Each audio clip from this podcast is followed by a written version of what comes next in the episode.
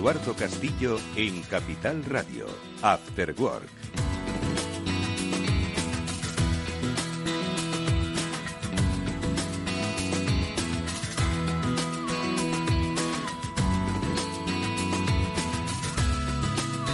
¿Qué tal amigos? Muy buenas tardes a todos y bienvenidos un día más a este espacio de ciberseguridad al que dedicamos nuestro tiempo de After Work todos los lunes, un espacio que quiere acercaros la realidad de nuestro tiempo de un tiempo conectado en el que las amenazas y los peligros acechan, un tiempo en el que hemos hecho de nuestra privacidad lo más público que existe y que por paradójico que suene tenemos, tememos muchísimo perder esa misma privacidad a manos de otras personas. Como siempre vamos a hablar de cuáles son los riesgos a los que empresas y particulares estamos sometidos en esta sociedad digital pero también a las soluciones de los especialistas y que estos nos ofrecen para prevenir o en el peor o mejor de los casos, en el mejor peor de los casos diría yo, solucionar el problema y que los daños no sean irreparables.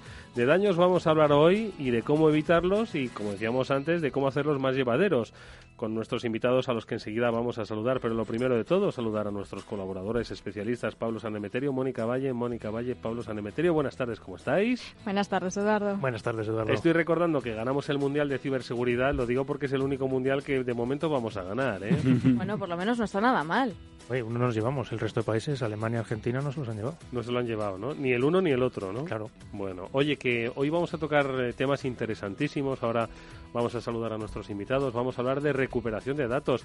Los datos son, como dicen, el petróleo del siglo XXI, lo que más queremos, ¿no? Cuando de repente se nos apaga el móvil, decimos, ay Dios mío, que se me ha apagado. No porque se nos haya apagado, sino, ¿y si no puedo volver a recuperarlo? ¿Verdad que nos enfrentamos, yo creo que a cuestiones de carácter, diría yo que hasta sociológico, que luego son las que derivan en las cuestiones de las que hablamos aquí, ¿no? Totalmente de acuerdo. O sea, te afecta tanto a una empresa, ten en cuenta que las empresas, como el petróleo, es dinero que les entra a día de hoy con los datos, y tú a nivel personal yo si pierdo las fotos me vuelvo loco. Mm, sí, ahora los dispositivos móviles no valen tanto por el dispositivo en sí. Bueno, algunos, algunos es verdad que valen mucho, pero más por los datos que contienen. Lo que no quieres es perder esos datos. Y hoy vamos a dar pues algunas pistas para que esos datos no los puedas perder, o sea, muy difícil perderlos. Vamos a hablar de cómo nos comportamos frente a los datos, de cómo la tecnología nos puede ayudar a, no sufrir tanto, pero también de la sociología que hay detrás del acoso a través de las redes, ¿vale? Porque será otro de los temas que toquemos hoy con los especialistas. Pero vamos por partes. Eh, hablamos de recuperación de datos de informática forense. Eh, lo vamos a hacer con los especialistas de OnRetrieval, que es una de las empresas más destacadas de nuestro país en ayudar a compañías, eh, especialmente a las pymes, a inocular su cultura preventiva y de seguridad y también, como ya hemos dicho, si el mal está hecho, bueno, pues ellos ayudan a que este daño sea menor, tratando de recuperar los datos o ayudando a identificarlos en la lucha contra el cibercrimen. Pero si algo nos pone en riesgo, pues somos nosotros. Al final, nosotros somos los principales que nos ponemos en riesgo, las principales personas que nos ponemos en riesgo, nuestro comportamiento en la red, en la vida digital, ¿no? Bueno, pues este es el principal causante y responsable de nuestros problemas, porque hay alguien siempre que pone la bala, pero muchas veces el gatillo lo acabamos apretando nosotros, ¿no? Bueno, pues de esta ingeniería social también vamos a hablar con otro de nuestros invitados de cómo somos eh, vulnerables. Por un lado hablaremos con César García, el CEO de OnRetrieval, de esa recuperación de datos, pero también hablaremos con Enrique Serrano, que es eh, responsable de eh, pues una de las iniciativas para detectar a los haters, a los odiadores y cómo ayudar a que la gente, bueno, pues no tenga que sufrir el acoso a través de, de internet. Bueno, pues de todo ello vamos a hablar en nuestro programa que pues eh, alcanzará probablemente hasta las 19.40, pero antes, como siempre, esa reflexión editorial que nos deja Pablo Sanemeterio.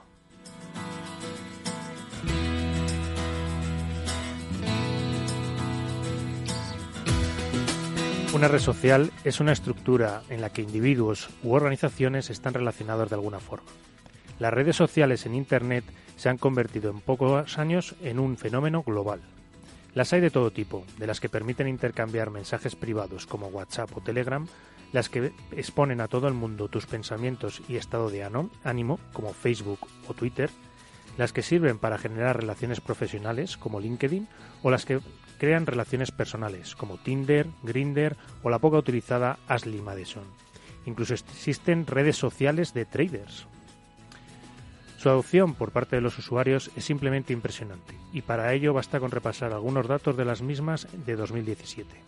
WhatsApp por ese entonces tenía 1.200 millones de usuarios activos, casi tantos como habitantes en India. En WhatsApp se realizan más de 100 millones de llamadas al día y se intercambian más de 42.000 millones de mensajes de texto. Facebook tiene más de 1.860 millones de usuarios activos y pasan una media de 20 minutos al día en ella. En Facebook se suben más de 300 millones de fotos al día o Instagram, con más de 95 millones de fotografías y vídeos compartidos cada día. Además, en Instagram se generan más de 4.200 millones de likes. Y así podríamos seguir hablando de YouTube, Twitter, Snapchat, LinkedIn, Telegram, Google Plus o que te qué. Está claro que la potencia de las redes sociales es grande, pero quizás no somos conscientes de sus riesgos. El caso de Cambridge Analytica y el uso de los datos para influir en el voto de los ciudadanos. La publicación de la base de datos de Ashley Madison, que en algunos casos desafortunados acabaron en suicidio. Son algunos de los ejemplos claros de los problemas que puede acarrear su uso. Publicar fotografías de las vacaciones en familias puede dar pistas a los cacos acerca de las casas desocupadas, por no hablar de los riesgos de acoso o bullying que se producen en las redes sociales. De todo ello hablamos hoy. Pues de todo ello hablamos y empezamos hablando de recuperación de datos, pero antes unas noticias, pero antes también un poco de publicidad a través de esta pausa. Volvemos enseguida.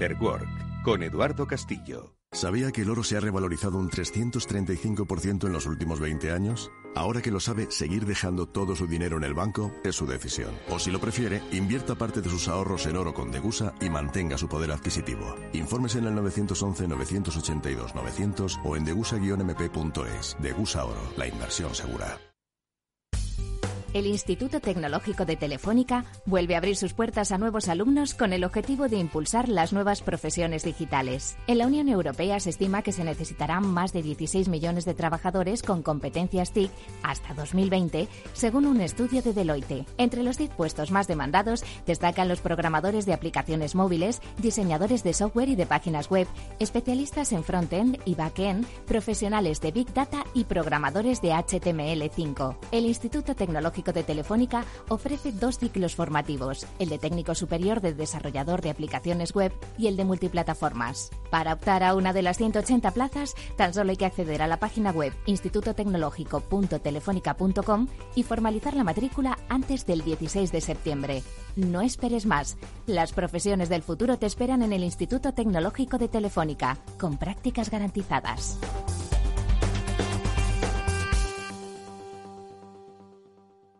After Work con Eduardo Castillo.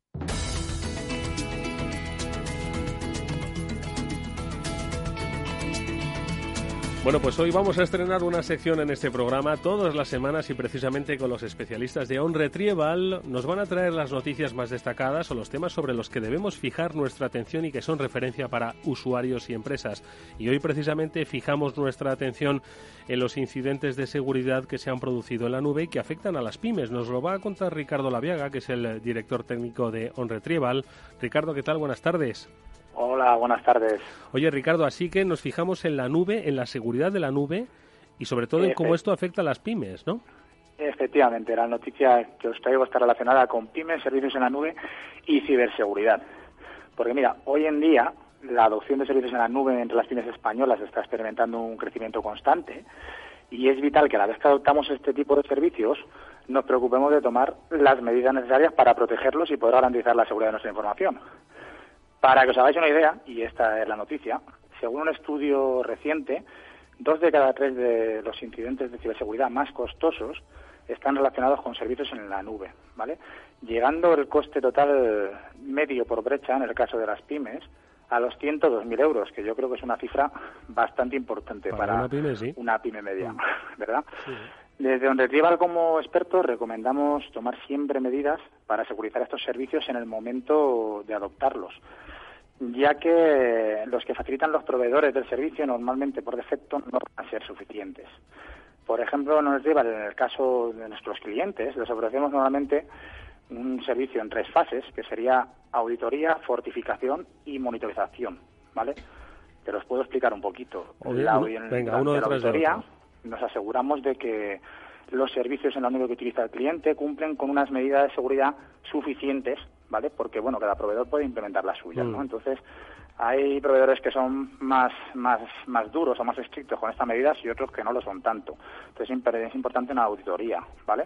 Durante la fortificación lo que hacemos es optimizar la configuración de seguridad del servicio, ¿vale? Para que esté bien, bien, bien configurada, ¿vale? Ujú. Y durante la fase de monitorización nos valemos de una serie de herramientas para poder detectar posibles intrusiones Mm.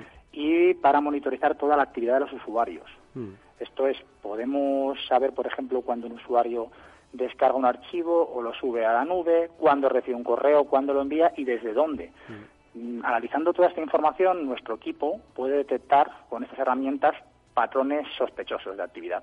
¿no? Por ejemplo, que nos puedan decir que, bueno, si de repente nuestra empresa está en España y se está descargando un archivo desde mm, otro país, por ejemplo, o se está descargando una gran cantidad de información que no, de una forma que no es habitual, nosotros tendríamos una alarma, podríamos parar esa actividad, podríamos avisar al- a la empresa y evitar una posible fuga de información, por Mm. ponerte así un ejemplo.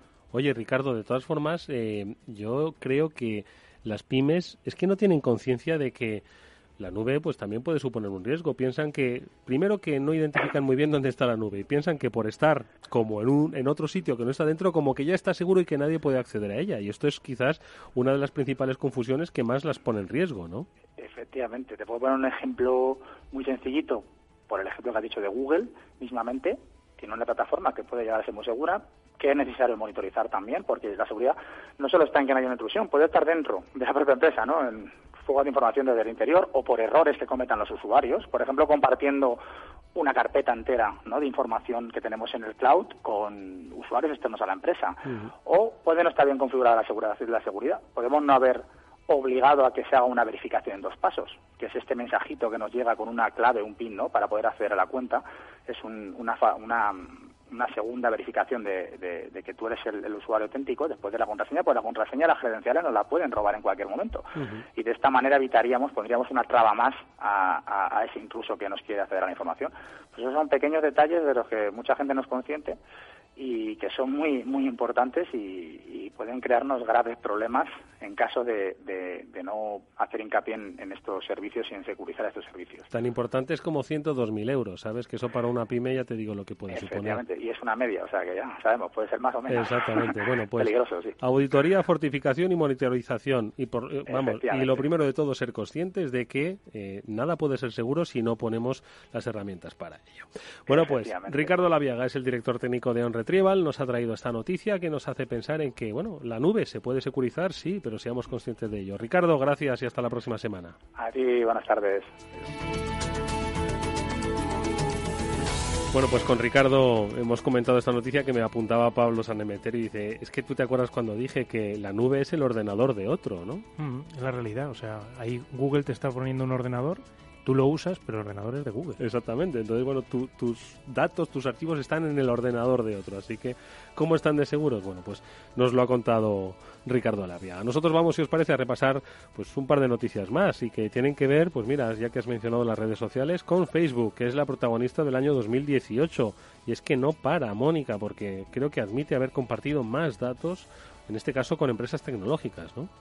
Sí, Eduardo. En este caso ha sido un informe publicado por eh, el New York Times que ha revelado que la red social llegó a acuerdos con por lo menos 60 empresas fabricantes de software y de dispositivos móviles para ofrecerles datos de los usuarios de Facebook una vez más. Apple, Samsung o Amazon son algunas de las compañías que se podrían haber beneficiado de información sobre datos de uso, patrones y preferencias de los usuarios.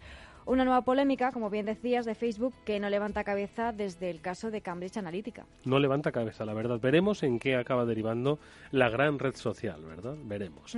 Más cosas y relativo sobre todo a la brecha de los datos, Pablo. Typeform, que es un software, si no me equivoco, muy popular para realizar encuestas. Para hacer ¿no? encuestas, sí.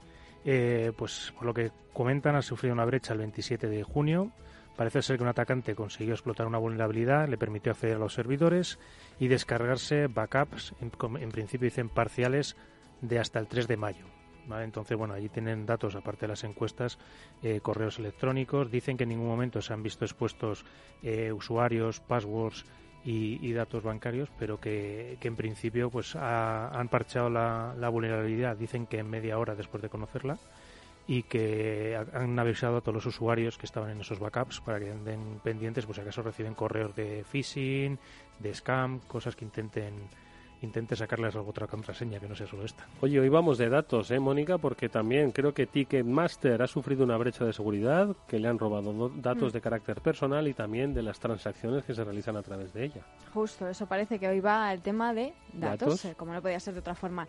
La semana pasada fue miles de usuarios de la plataforma de compra de entradas recibían un correo electrónico que alertaba de que habían sufrido un fallo de seguridad y aconsejaban por si acaso cambiar la contraseña. Esta brecha de datos podría haber sido provocada, según la empresa por un producto de atención al cliente gestionado por un tercero, que fue el que provocó la filtración de datos de casi el 5% de la base de datos global de clientes. Al parecer ha afectado solamente a la web del Reino Unido, pero por si acaso la propia empresa ha decidido avisar a nivel internacional. A mí, de hecho, me llegó un email el otro día avisándome de que debería cambiar la contraseña. ¿Ah, sí? Sí. Oye, esto entiendo que lo han tenido que... Te ha llegado el esto es como ya el el reconocer, ¿no? De la nueva ley de protección de datos, el reconocer que... Exactamente, sí, las empresas tienen que reconocer, una vez que han sufrido esta brecha de datos, tienen que informarla al organismo oficial, pero también a los clientes para que puedan actuar, en este caso, pues cambiar la contraseña. Oye, ¿esto es lo que va a hacer Adidas en Estados Unidos, Pablo? Bueno, según se cuenta, según comenta en Gadget, los atacantes han conseguido obtener usuarios y contraseñas, pero parece que se ha quedado en el ámbito de Estados Unidos. Dicen que por suerte no, han, no se han visto comprometidos ni los ni los datos de bancarios ni los datos de, entrenamiento, porque tienen por lo visto también en estos servidores datos de entrenamiento de las personas. Pero entiendo que, a ver, al ser Estados Unidos no tienen esta obligación de notificar, pero como imagen deberían hacerlo.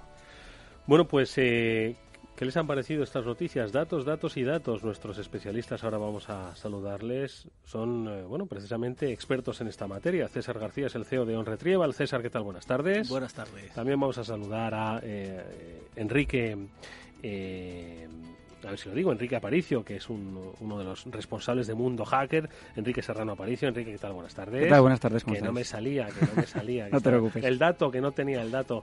Oye, una reflexión inicial. Eh, el dato es nuestra vida, ¿eh, César? El dato, el dato lo es todo. El dato es eh, el valor que tiene la empresa. Y nosotros en esta línea lo que hacemos es tratar de ofrecer esa segunda oportunidad a la empresa, una vez que ha perdido ese dato, de, bueno, recuperarlo y, que, que continúe el negocio. Ahora profundizamos en lo que ayudáis desde un retrieval. Tu reflexión sobre estas noticias, Enrique. Los datos para bien y para mal, ¿no? Sí, efectivamente. Antiguamente se utilizaba el, malware para simplemente romper ordenadores, romper empresas y ahora ya no. Ahora los atacantes quieren algo más, quieren dinero, quieren datos. La información es poder en, este año. ¿Cuánto estaríais dispuestos a pagar por recuperar vuestros datos? ¿Cuánto valoráis vuestros datos? No, no me lo digas, no me lo digas. No que nos lo una cifra que, luego te la piden. Eso, que nos lo, que nos lo cuente nuestro invitado hoy, César García.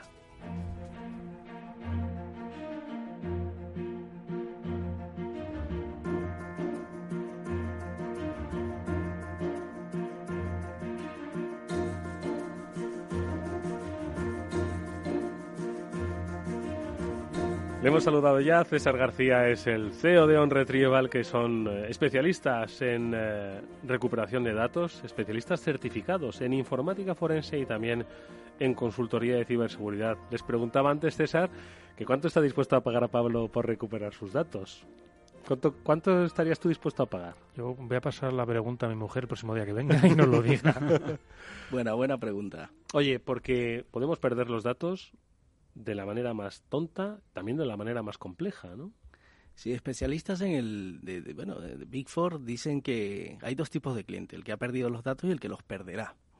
O sea que lo más probable es que todos pasemos por una pérdida de datos.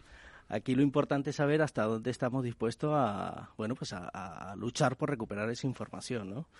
Eh, nosotros venimos eh, practicando esta actividad, somos profesionales de la recuperación de datos desde hace 14 años y hemos desarrollado bueno ya técnicas propias, herramientas propias y nos hemos eh, encontrado con innumerables casos eh, a nivel nacional e internacional.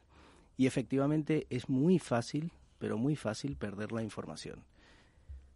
Yo creo que ahí estamos nosotros aportando ese granito de arena de que cuando se produzca esa pérdida de datos hay empresas especializadas, certificadas, que realmente consiguen extraer de ese dispositivo que está completamente dañado, corrupto, cifrado, eh, secuestrado la información y darle esa continuidad al negocio. Oye, yo te, ahora vamos a ir en, eh, por la vía de cómo o, por qué se nos hemos perdido los datos. Pero yo quiero antes que nos sitúes en qué eh, en qué consiste perder datos. Porque claro, quizás hay gente que dice, bueno, pues es que no puedo recuperar las fotos y estaría dispuesto a pagar mucho por ellos, o realmente es que hay empresas que han perdido datos que son sensibles para su actividad. Entiendo que el grado de pérdida de datos es que va desde el particular hasta el empresarial, ¿no? Así es, así es. Desde el particular, el perder datos es, eh, bueno, pues tener el último álbum de fotos del viaje que realizó y perderlos porque un día conecta la tarjeta al dispositivo y le dice que la tarjeta no tiene formato. 2.500 fotos que ya no puedes acceder a ellas. Siguen estando allí.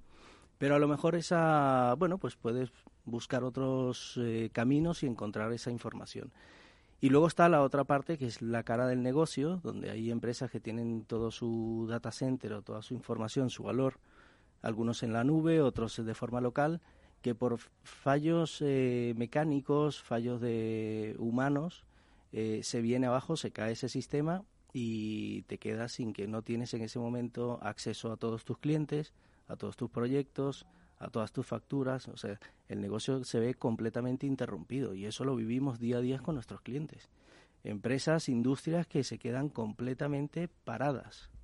Y es que es cierto, he leído también estudios y noticias que hay empresas, hay determinadas estadísticas que lo dicen, que una vez que pierden esos datos, ya sea por un problema de un ciberataque o porque los han perdido de alguna otra forma, están obligados a cerrar ese negocio porque sin los datos no pueden seguir funcionando. Sí, hay una de cada tres empresas que pierden la información que tiene se ve obligada prácticamente a cerrar. No ¿eh? me digas en, el, en, el, en la estadística de pymes hablando, que es, es, verdaderamente importante. ¿eh? Hombre, y tanto, o sea que, bueno, no, quiero hacer de menos a las fotos de la familia, pero que se ponga tu negocio en riesgo por una pérdida de datos que ha, que ha podido venir por una cuestión técnica o por una cuestión de seguridad, ¿no? Claro, efectivamente, es que imagínate si tienes pues todas tus facturas, toda tu base de datos, tus clientes, tus proveedores, absolutamente todo, y llega un momento en que no consigues recuperar esa información, es que no puedes continuar. No, no puedes operar, claro. Por poner un ejemplo sencillo, imagínate que estamos ahora a punto de presentar los IVAs del segundo trimestre y toda esa información se la damos a nuestra asesoría.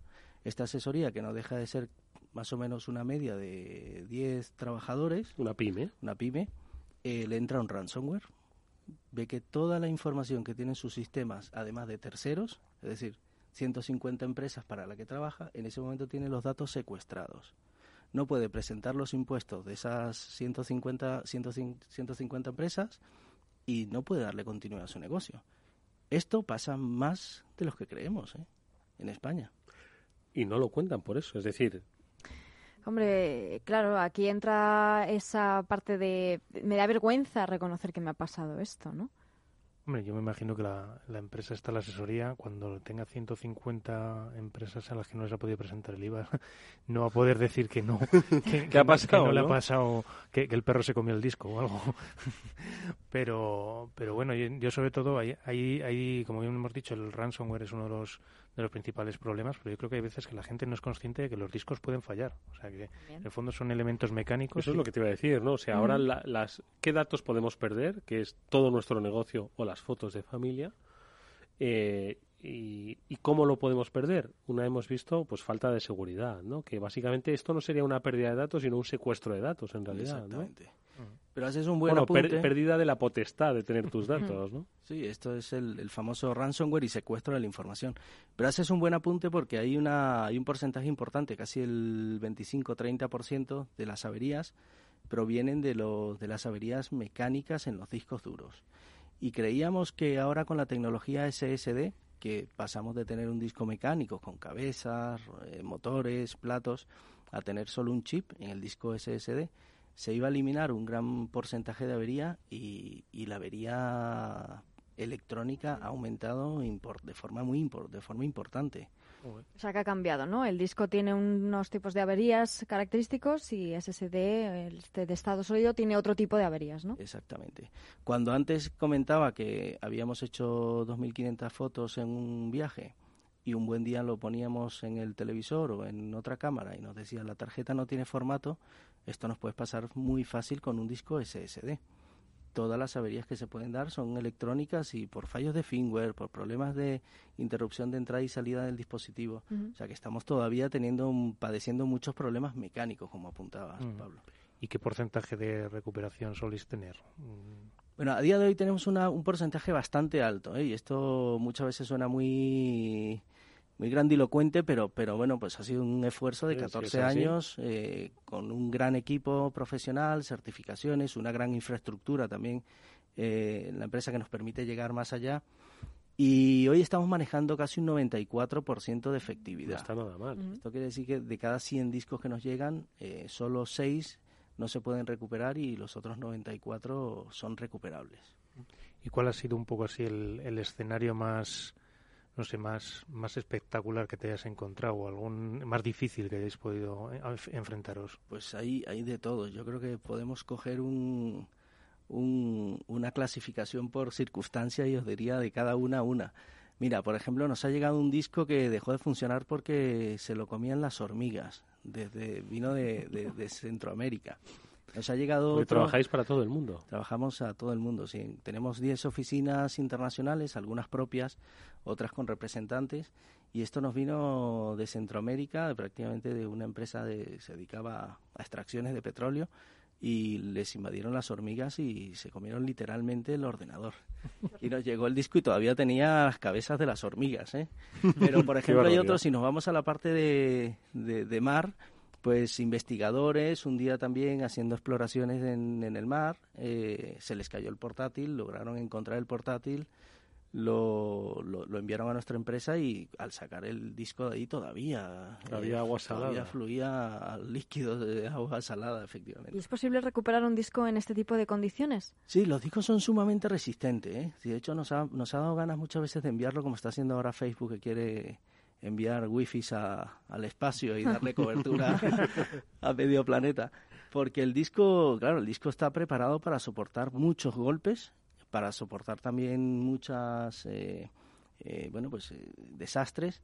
Es una pieza muy, muy, muy fuerte. Es como decir la caja negra en un avión, ¿no? En, el ordenador el disco soporta muchísima, muchísimas agresiones pero no deja de ser, claro, una pieza a la que tienes que tratar también con una serie de técnicas y de conocimientos para poder llegar hasta donde está el dato. César, y cuando se produce una pérdida pues un poco menos brusca, eh, no lo hemos pisado, no lo hemos roto, no lo hemos quemado, sino que alguien es el que ha entrado en nuestro sistema, lo ha encriptado, nos lo ha secuestrado, ¿se puede recuperar también? Sí, y eso es un reto que tenemos ahora, porque con estos ataques de ransomware, eh, cada vez es más difícil. Las versiones con las que están haciendo este tipo de, software dañino... O sea, los malos se están sofisticando más y más y más. Los malos siempre han tenido un presupuesto brutal, muy, muy superior al de los buenos. Y, bueno, y tienen un gran equipo también.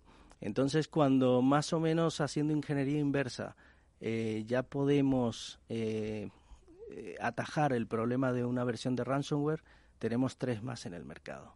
Entonces ahora vamos sinceramente a rebufo y, el, y cualquier otra empresa líder en el sector eh, también, también va de esa manera. Es decir, cuando ya somos capaces de recuperar un ransomware que lleva dos meses en el mercado, pues tenemos un reto de, de trabajar con cinco o seis versiones que están saliendo nuevas. Entonces es un reto para nuestra empresa porque estamos intentando recuperar todo lo que llegue a través de secuestros y descifrados pero el mercado, ya te digo, está, está generando mucha porquería. O sea, esta, estas bandas de delincuentes están generando mucho software dañino que, que, es, que es complejo seguirle la pista. Vosotros que sois especialistas en recuperación de datos, si no me equivoco, César, habéis visto que, hombre, recuperar los datos, se pueden recuperar los datos con trabajo, con esfuerzo, con tecnología, con capital humano, el 94% de efectividad. Pero creo que habéis visto que, oye, es mejor intenta evitar que te roben los datos, ¿no? o sea, no se trata de trabajar menos y decir, vamos a evitar el problema, ¿no? Eso es, sí, yo creo que ahí está la concienciación de, de cada uno, ¿no? y de la que tenemos que también eh, hacer nosotros, es muy fácil de que te infecten un ordenador. De hecho, bueno, también habéis eh, comentado esto. Hay eh, muchísimos ordenadores que están infectados, están trabajando como trampolines para infectar a otra serie de, ordenadores y, el, y, el, usuario no lo conoce, no lo sabe. Pero efectivamente eh, una vez que, que, se ha producido esa, esa pérdida, eh, es cuando nos ponemos a buscar remedios, ¿no? Cuando es mucho más fácil eh, evitarlo. Buscar soluciones preventivas. Con el simple hecho de tener un antivirus de pago ya evitamos una gran parte. Creemos que el antivirus gratuito nos protege y eso no es así. Vosotros tenéis de todas formas en un Retrieval pues una otra línea, ahora vamos a hablar de la informática forense, ¿no? que también un poco está derivada ¿no? de esa recuperación de los datos, pero hay una línea además muy potente en la que estáis eh, trabajando con fuerza, que es la de la propia ciberseguridad. ¿no? Al final, bueno, la recuperación de datos puede venir porque hemos dejado caer nuestro dispositivo o nos lo han robado, pero al final entiendo que es la ciberseguridad lo que va cogiendo más peso y más riesgo ¿no? para, el, para el usuario. ¿no? Sí, ahí estamos apostando también un equipo bastante profesional en la parte de ciberseguridad Estamos desarrollando soluciones propias, soluciones muy a medida de la pyme. Estas soluciones, bueno, en ciberseguridad eh, hay que tener una inversión importante para poder estar bien protegido y lo que nosotros hemos querido es llegar a la pyme que tiene un presupuesto menor y eh, que demanda igual una seguridad bastante importante, de, de, gran capacidad. Ahí llevamos dos años desarrollando una solución. Empezamos trabajando con un, con un CIEM y hoy tenemos una solución que es prácticamente un poco más completa, adecuada en cuanto a coste y, facilidad de implantar y funcionar y sobre todo haciendo foco en esa, en esa empresa de una persona o de, una, a cien, de una a cien personas, donde la media está pues en estos 30, 40 empleados más o menos. Oye, pero eh, antes comentando el tema de la gestoría, por ejemplo, igual nos está escuchando alguna pyme, alguna gestoría y dice, eso a mí no me va a pasar, hombre. ¿Eso por qué me va a pasar a mí? Tenemos esa especie de falsa confianza en que eso le pasa a otros, ¿no? ¿Por qué sucede esto? Hombre, esto, esto sucede porque eh, sinceramente no estamos eh, para nada protegidos, ¿no? Prácticamente este tipo de empresas tiene una protección muy, muy, muy liviana, la, la primera prácticamente, y con una inversión muy pequeña. Creemos que con eso, con un antivirus gratuito y además hasta caducado, eh, estamos protegidos y, bueno, y ante cualquier vulnerabilidad ya son presas de, de, estas de estas bandas, estos, estos delitos y estos problemas. Entonces yo creo que lo primero es concienciar a la, pyme, a, esa, ese empresario, de que, oye, hay que destinar un, un presupuesto más para la ciberseguridad.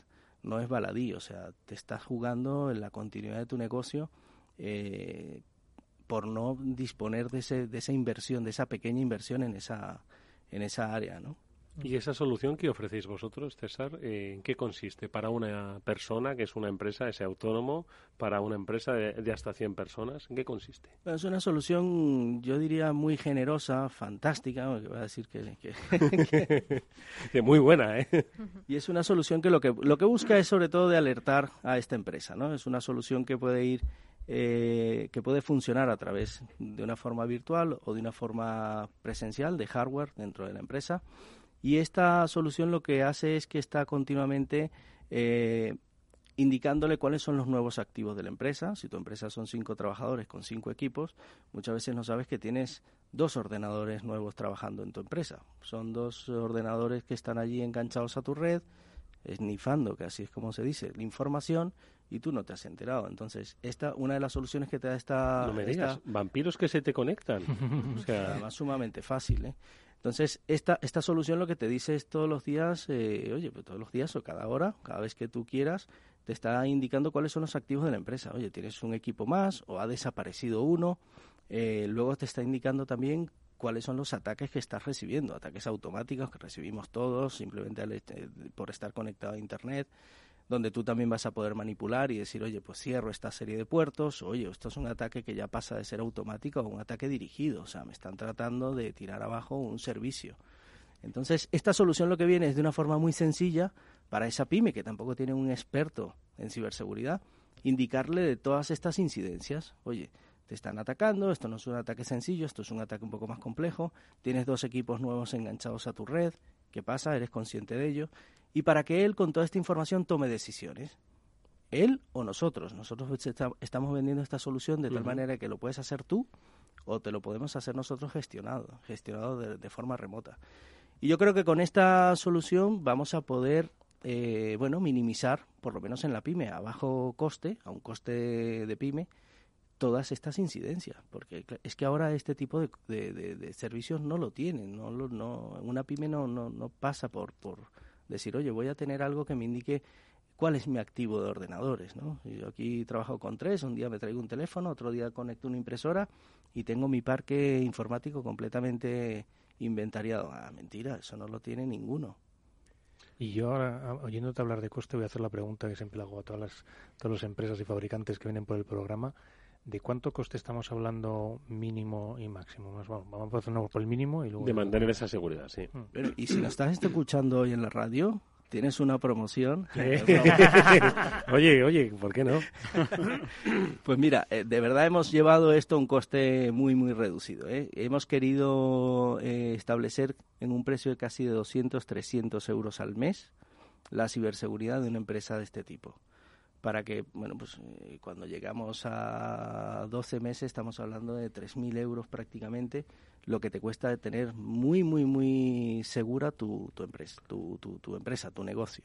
Entiendo que muchos clientes vienen cuando el daño está hecho, ¿no? Porque siempre hemos dicho en este programa que lo que tenemos que mejorar en España es la cultura de ciberseguridad, que hasta que a ti no te pasa, no vienes pues doliéndote, ¿verdad?, del mordisco que te han pegado. ¿no? Entonces, eh, ¿Qué decirle a las empresas que hagan el esfuerzo de inversión y no de gasto en ciberseguridad? ¿Qué les podríamos decir?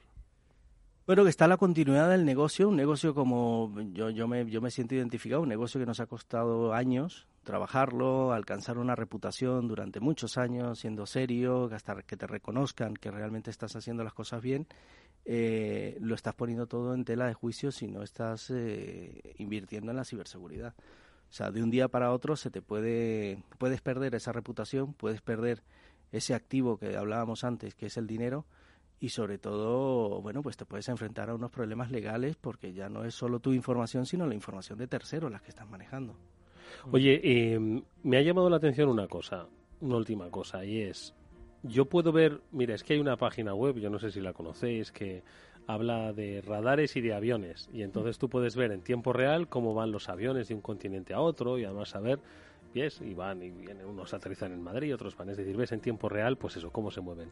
Pues eso me ha recordado un poco lo que has dicho, César, que yo puedo ver en tiempo real los ataques que puedo estar recibiendo de manera eh, dirigida o de manera involuntaria en mi empresa. Así es, así es, perfectamente. Puedes ver en un gráfico, pero además alterándose segundo a segundo eh, cómo te están atacando, por dónde están entrando los ataques, eh, cuál es el ordenador que está contaminado.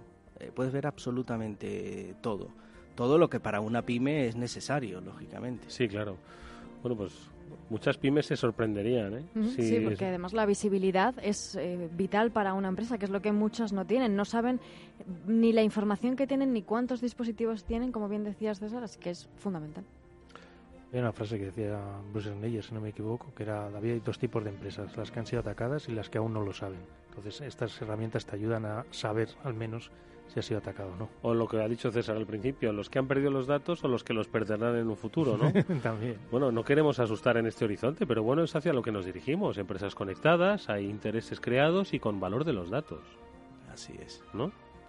Totalmente. Bueno, pues del valor también de los datos y de los ataques vamos a hablar ahora también con nuestro invitado, le hemos saludado antes, con eh, Enrique Serrano. After Work, con Eduardo Castillo. ¿Eres el responsable financiero de tu empresa? Pues ahora puedes mejorar tu departamento gracias a la financiación de mi triple A. ¿Cómo? Con préstamos no bancarios a largo plazo, a un tipo de interés del 2% que te permitirán reducir la dependencia bancaria y mejorar tu posición frente a bancos y proveedores. Cientos de empresas ya cuentan con ello. Entra en mitriplea.com y mejora la situación financiera de tu empresa. Recuerda, mi triple A. Mi triple A está registrada en CNMV y Banco de España.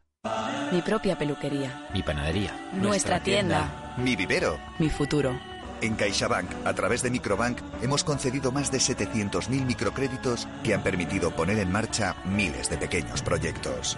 Y eso nos hace diferentes. CaixaBank, banca socialmente responsable. Me gustan las cosas claras. Por eso yo invierto con Finanbest, carteras personalizadas de los mejores fondos de inversión, selección independiente, comisiones radicalmente bajas y gestión experta. Fácil y claro. Recuerda, agencia de valores finanbest.com. Eduardo Castillo en Capital Radio, After Work.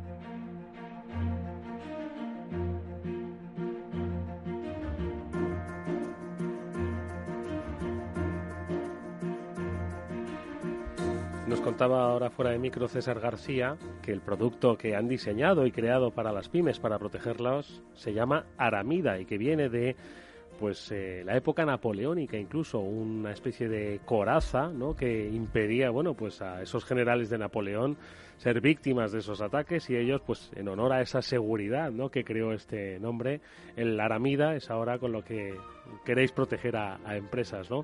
Bueno, pues esto viene al caso también un poco para hablar con nuestro invitado, con Enrique Serrano, de ojalá hubiese Aramida para las redes sociales, ¿verdad? ¿Eh? Ojalá. Y que no hubiese haters, porque de odiadores vamos a hablar y de cómo eh, reaccionar pues eh, bueno, frente a esas circunstancias que mucha gente, por desgracia, nos hemos, nos hemos encontrado. Hay que decir que Enrique es experto en seguridad y uno de los cofundadores de Mundo Hacker, que es una de las referencias en la televisión eh, sobre el, pues, el mundo de la, de la ciberseguridad y que, bueno, pues es eh, eh, un personaje muy conocido junto con Mónica Valle, ¿no? Que aquí tenemos aquí a gente de primer nivel, ¿no? Eh, conocido por eh, su trabajo en Cazadores de Trolls en La Sexta, donde ha trabajado junto con Pedro García Aguado eh, a, a localizar esos presuntos acosadores online. Precisamente derivado de este programa, y ahora nos lo va a contar, bueno, han creado un despacho de abogados, TQ Abogados, y una asociación importante, Stop Haters contra el odio y el acoso en Internet. Pues eso, Enrique, que ojalá que hubiese Aramida, ¿verdad?, en las redes sociales, ¿no? Sí, efectivamente, efectivamente. Cada día se ve que las redes sociales proporcionan un anonimato que no hay duda de ello y la gente lo usa para hacer el bien o para hacer el mal. Por ello, después del programa de Cazadores de Trolls, junto al despacho de abogados TQ Abogados, Pedro García Aguado, eh, hemos creado una asociación para seguir haciendo lo que hacíamos en televisión, pero fuera de cámaras, ¿no? Porque la- lamentablemente recibimos, bueno, semanalmente 30, 40 casos cada uno de la asociación pidiéndonos ayuda, ¿no? Es una barbaridad.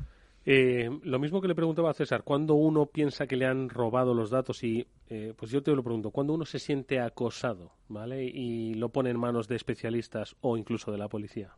Sí, eh, nosotros nos gusta considerar que cuando hay un momento en el que tú detectas, o, tú te- o sea, tú tienes una vida normal, y hay un momento en el que ya esa vida normal se ve cambiada o cada vez que vas a hacer algo lo piensas un segundo antes, voy a subir una foto a internet. No, mira, espérate, si dicen algo de mí o si... Ese momento es en el, que, el cual el presunto acosador está influyendo ya mucho en tu vida y consideramos que ya hay un acoso. O sea, es decir, cuando tu vida normal se ve alterada por un tercero. Estamos hablando de que el acoso se puede producir a través de cualquier red social. Antes Pablo hablaba de las redes sociales, las principales redes sociales. Estas se pueden producir pues a través de Twitter, a través de Facebook, a través de Instagram, a través de, entiendo, pues todo el elenco de redes, ¿no? Claro, de todo, de todas las redes sociales. Antiguamente, efectivamente, solamente existía acoso por la calle, ¿no? Pues eh, ahora mismo exi- existe en internet y tenemos muchos casos en los que ya no solamente es en un sitio o en otro, sino que se mezclan. Te hago una foto y te la subo a a Instagram. Mira, te he visto hoy en el metro y te hago una foto escondida. Eso, eso sucede. Madre Es el siguiente paso ya, efectivamente. Lo estamos viendo en casos reales, ¿eh? Claro, es que Enrique, el problema del acoso en Internet se dice que es, es más dañino ¿no? que el acoso tradicional que tenemos, por ejemplo, en los colegios, porque es 24-7, ¿no? Los, las víctimas lo perciben constantemente a través del dispositivo móvil o de Internet. ¿Qué efectos tienen las víctimas que hayáis observado? Eh, bueno, hay div- diversos tipos. Hay que diferenciar acoso a empresas, acoso a gente adulta, a gente, acoso a gente, oye, pues a gente muy mayor o a gente muy joven. Por ejemplo, a los jóvenes, que es un tema que se- está muy enlazado con el bullying ¿no? en los colegios, eh, ocurre que una- un, un chico de ahora, eh, o sea, nace casi con un móvil ya en la mano. ¿no? Mm. Igual que antes tenías tu sitio de peluche, ahora tienes tu móvil. Entonces, eso que ha crecido contigo, que, te has, visto- que has visto pelis cuando eras pequeño, que va siempre contigo, de repente te empieza a hacer daño. Entonces, esto el cerebro no lo entiende y dice, oye, ¿cómo es posible que mi sitio de peluche, ahora en vez de ser mi sitio de peluche, me esté atacando? Y hay pues muchos chavales que están a psicólogos, que les está afectando ya no solamente el hecho que te acosen, como podía ser antiguamente en el cole, sino que lo que era tuyo de tu casa, es que ya llega un momento en el que no tiene, notan también invasión de intimidad, de la dignidad de, oye, ¿qué está ocurriendo? O sea, mi sitio de peluche me está atacando a mí, ¿no? Entonces, hay muchos casos, hay casos muy extremos de intentos de suicidio, que hemos visto algunos lamentablemente, hay casos de empresas que han tenido que cerrar la empresa debido a la mala reputación online que se hace de ella, me- o sea, la competencia que hace de ella, ¿no? Eh, entonces, bueno, depende del sector, eh, puede ser una cosa o que no nos podemos ni imaginar y lo peor de todo es que es gente que vivía su vida normal, o sea, que ellos jamás hubieran imaginado que eso le podía tocar. Tú imagínate que tienes una pyme, te va bien, a los dos o tres años empiezas a tener unos números ex- excelentes y la competencia empieza a descubrirte, oye, aquí ha llegado un nuevo actor al mercado, vamos a por él. Y van a por ti hasta, y al final hasta que te hunden, ¿no? Entonces, claro, mucha gente dice, no, eso a mí no me va a ocurrir, ¿no? ¿Por qué me va a ocurrir a mí? Pues oye, lamentablemente, la gran mayoría de los casos que tenemos eh, ha sido así. La, la verdad es que el caso del, de la pyme, o sea, el acoso a, a, una pyme a mí me sorprende, o sea, no lo había oído hasta, hasta ahora, me, me sorprende y, y me parece bastante interesante. ¿De qué forma pueden normalmente acosar una empresa a una, a una pyme que le está empezando a comer parte del mercado? Sí, pues mira, eh, tenemos un caso... Diciendo que hay cucarachas en sus estanterías y cosas así, ¿no? ¿No? y mandando fotos falsas y todo. Sí, bueno, en foros pueden poner fotos de, para a dañar la reputación, pero un caso muy interesante que vi, cuando hablo interesante en el sí, sí, cibercrimen, no, me refiero a que los malos, digo, joder, si utilizaran inteligencia para Pero, otra cosa, claro, seguro que les iría muy que bien. hablaba César, ¿no? De que es la sofisticación, ¿no? Que Exacto, va. exacto. Lo más que vi es una empresa que no tenía, o sea, tenía redes sociales, pero las básicas. No voy a decir los nombres, pero tenía redes sociales pues sencillitas, porque hay que tener ya. Hoy en día. Tenía una página web de venta online y la competencia directa, porque era sobre todo dos empresas de- pequeñas, pero de nicho. eh, la competencia directa lo que hizo fue, lo supimos después que era la competencia, ¿no? Al principio, apareció una página igual que la otra, idéntica, cambiando solamente una letra en el dominio, que tenía un movimiento en redes sociales bestial. De tal forma que si tú ponías el nombre de la empresa, salía antes la red social falsa que la red social verdadera. En esa red social se las habían trabajado muy bien, entonces ponían tweets aparentemente legítimos y cuando entrabas en la página pues había productos falsos, productos ficticios, de- pero muy bien estudiado. O sea, si yo pongo un producto de fabricación china, te digo que no lo es, pero dejo las letras chinas que se vean un poquito. O sea, hicieron una página paralela con productos ficticios Sí, y en las redes sociales muy trabajadas, más que las reales. Entonces, claro, al final tú encuentras la falsa siempre.